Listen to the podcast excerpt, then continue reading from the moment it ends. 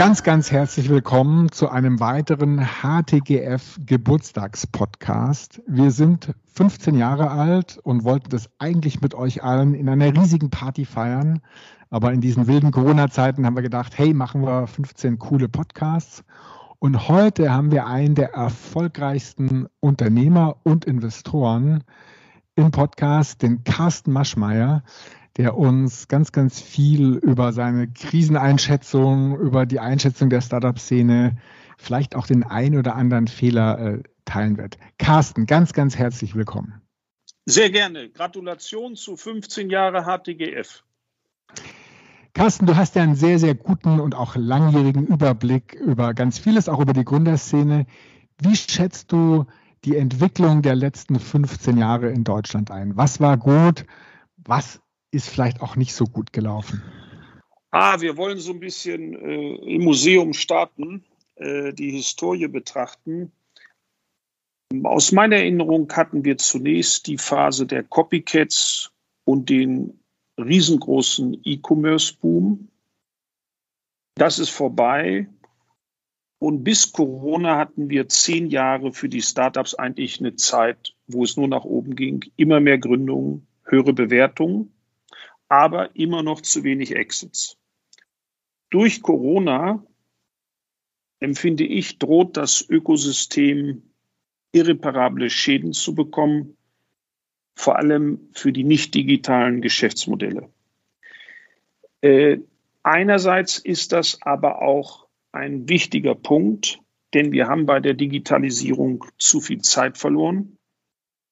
Gegen USA sowieso, aber auch deutlich gegenüber China. Mhm. Und es gab ja jetzt vor zwei Tagen diese Studie, dass wir in Europa nur Italien noch hinter uns haben.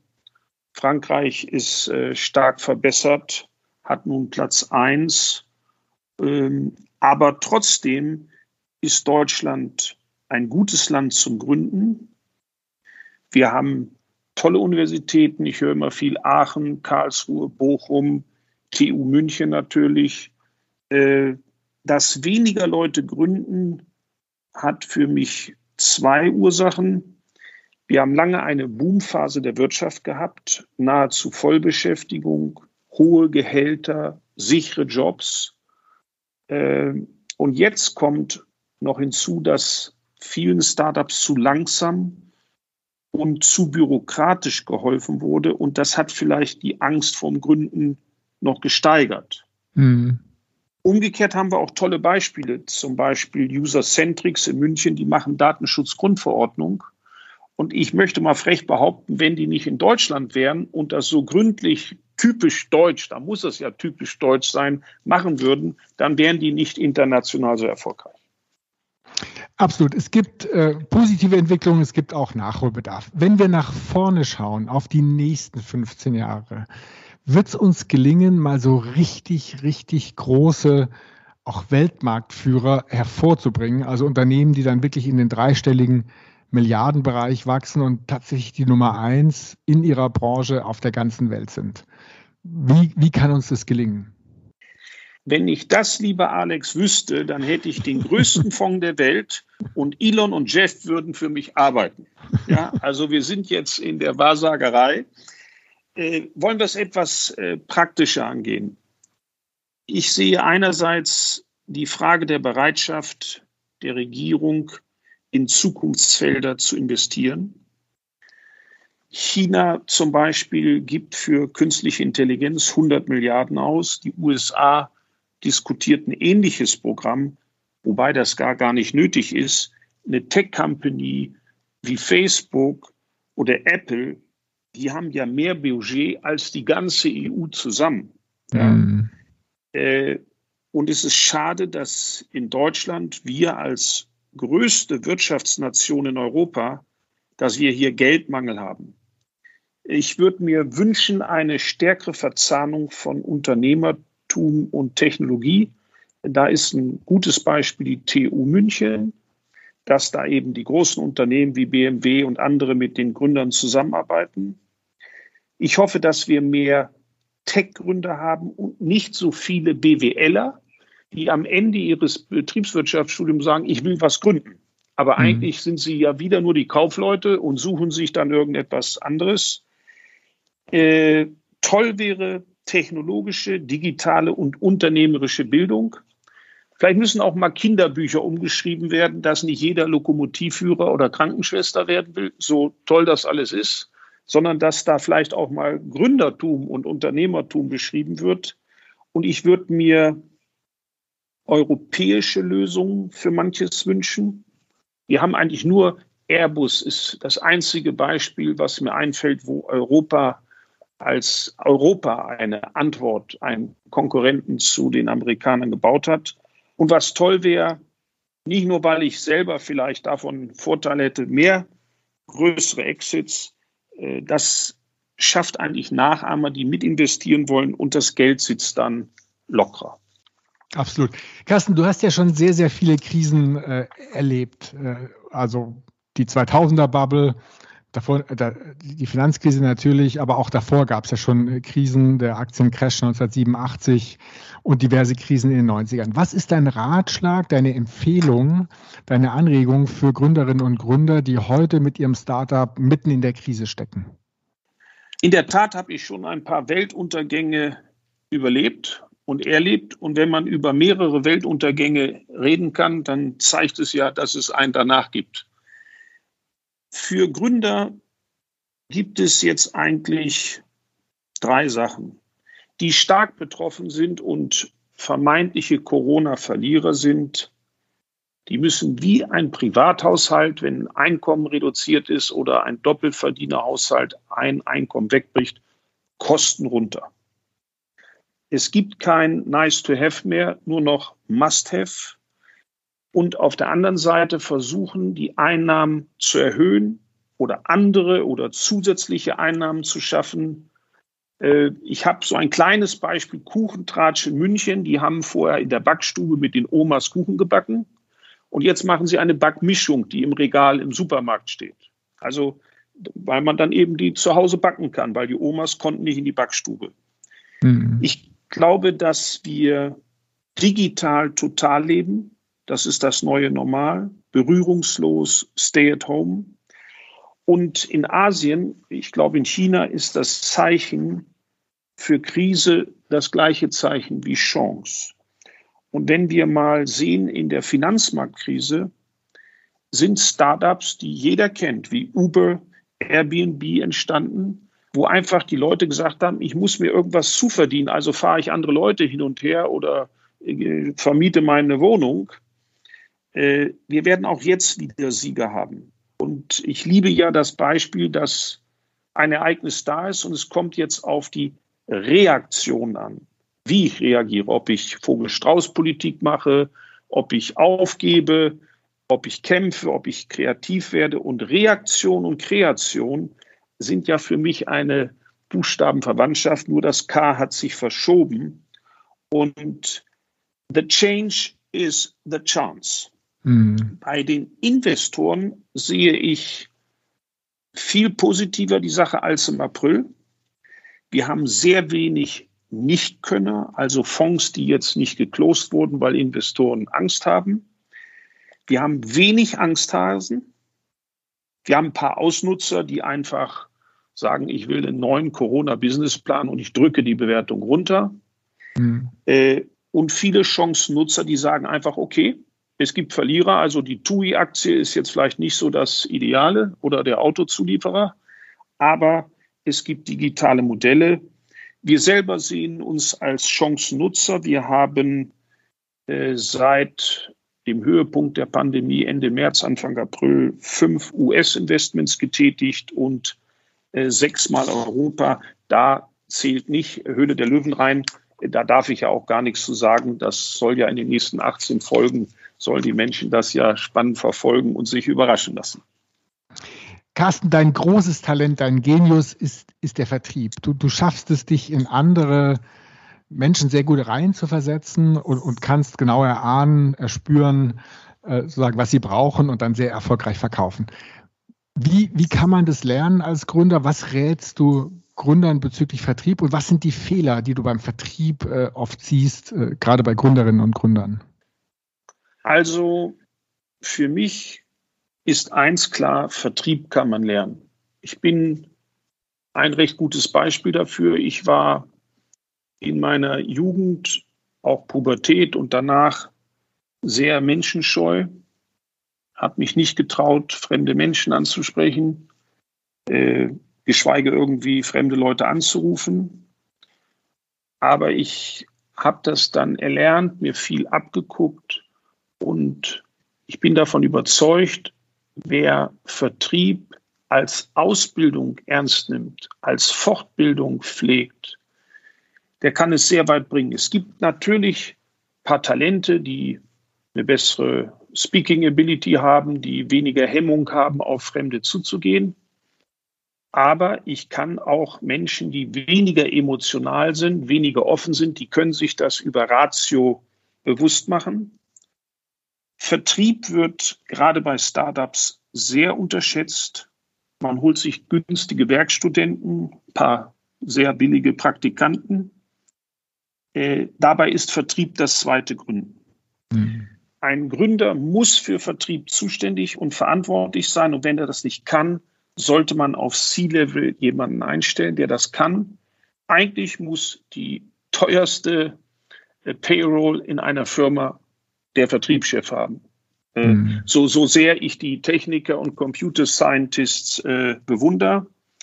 Und wir haben ganz oft im Vertrieb bei Startups keine Systematik in der Leads-Aufbereitung, Gespräche werden viel zu viel improvisiert. Das ist nach Biorhythmus und Tagesform. Es gibt keine Standards. Äh, da könnte ich jetzt stundenlang drüber reden. Es wird zu wenig fortgebildet. Der für Vertrieb Zuständige hat peinliche Angst vor Wiederholung. Aber gerade Sportler trainieren sechs Tage in der Woche für ein Spiel. Wie oft trainieren die Vertriebler im Startup die Argumente, die Gewinnungschancen, die, die Beantwortung der häufigsten Fragen, Einwände, Vorwände, äh, da sind wir sehr schwach. Das ist aber generell bei Startups, auch in den USA sehe ich das, dass die zwar wissen, dass Vertrieb nötig ist, aber das Know-how fehlt ihnen auch. Und wir merken das, wenn wir den Startups im Vertrieb helfen, dann ist das eigentlich für uns die beste Werbung, dass Gründer anderen Gründern sagen, ihr bräuchtet eigentlich auch einen Investor, der euch im Sales hilft. Denn wenn das Startup mehr Umsatz hat und die Steigungskurve der Revenues steiler ist, ist das Unternehmen sicherer, attraktiver für Exits und für Investoren. Absolut. Der Erfolg birgt ja auch Misserfolg.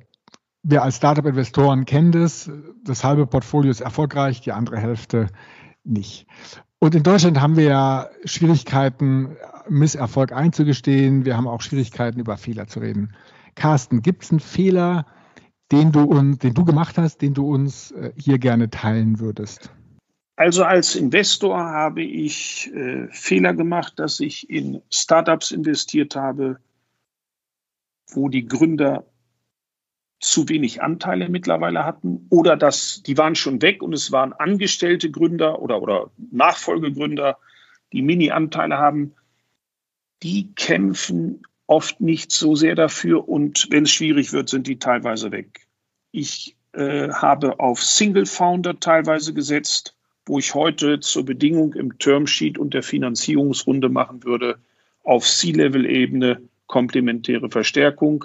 Das wäre für mich ein Kriterium für die Auszahlung. Und ich habe auch in Startups investiert, die abhängig von politischen Entscheidungen sind ja, das sind so äh, die Fehler, die ich als Investor gemacht habe. Können wir bestätigen, die Fehler haben wir auch, haben wir auch gemacht. Und ganz kurz, dein größter Erfolg? Gut, das war natürlich die eigene Gründung, äh, die Erfindung der unabhängigen Finanzberatung. Also wir waren ja die Vorreiter der heutigen Vergleichsportale. Das war sicher äh, als Unternehmer für mich das Wichtigste, der Durchbruch. Und jetzt bin ich sehr stolz, als Investor ein sehr gutes US-Team zu haben, die in San Francisco 25 Deals in den letzten drei Jahren gemacht haben. Und äh, ich bin sehr froh, dass wir mit Alston Capital einen sehr großen Fonds in München haben mit tollen Investmentpartnern und Top-Investoren. Ja, absolut. Du bist eine bemerkenswerte Größe in der, in der Startup-Landschaft geworden. Sehr bekannt natürlich durch Höhle der Löwen, aber vor allen Dingen auch über die anderen Aktivitäten eine echte, eine echte Instanz äh, im Markt. Carsten, wenn du Kanzler wärst, wirst befördert, zack, bist Kanzler, was würdest du ändern? Was würdest du machen?